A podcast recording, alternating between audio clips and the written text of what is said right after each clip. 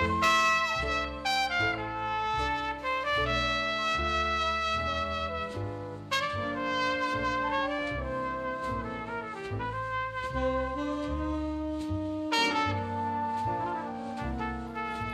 dear friends, this is Joke Plus. And this is the third episode. We're going to use two small jokes today. I hope you are ready to learn.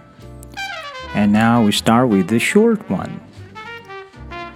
As usual, first is the vocabulary today alligator, alligator. 短吻鳄，这是鳄鱼的一种。一般我们说的鳄鱼用 crocodile，crocodile。呃，现在我们说这个 alligator 主要是在北美， 生活在北美比较多，有时候会跑到人家的游泳池里面去。Okay，let's go again. Alligator, alligator. 很多时候在电影里面，大家也会直接叫它 gator，gator，短吻鳄。And next one, vest, vest，就是我们穿的背心儿。And then the last one, investigator, investigator，调查者，investigator。我们的节目当中会出现很多冷笑话，希望你们能够忍一忍。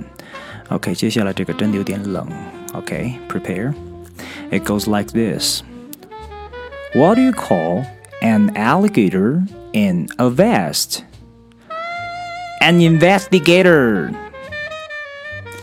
它是把三个词 in, vest, and alligator 拼在一起，变成了这个 investigator。果然很冷。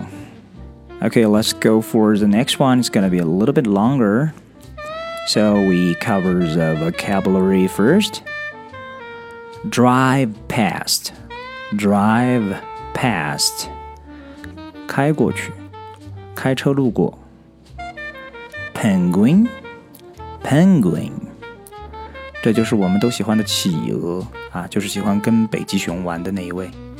penguin, penguin。spot, spot，本来它是斑点的意思，这里可以指地点。spot, spot. Have fun, have fun，玩的开心，have fun. So that, so that 句型，这个就是你的中学老师念了一万遍的，如此以至于，so that. Beach, beach，沙滩，海滩。a man has a car full of penguins.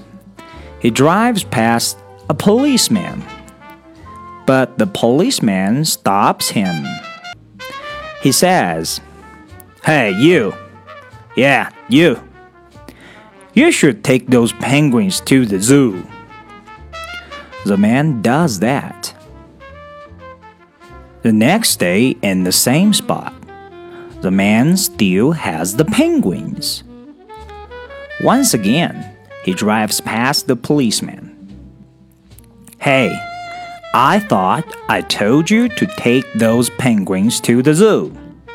I did, replies the man.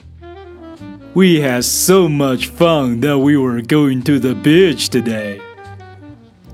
一个人开车装着一车企鹅。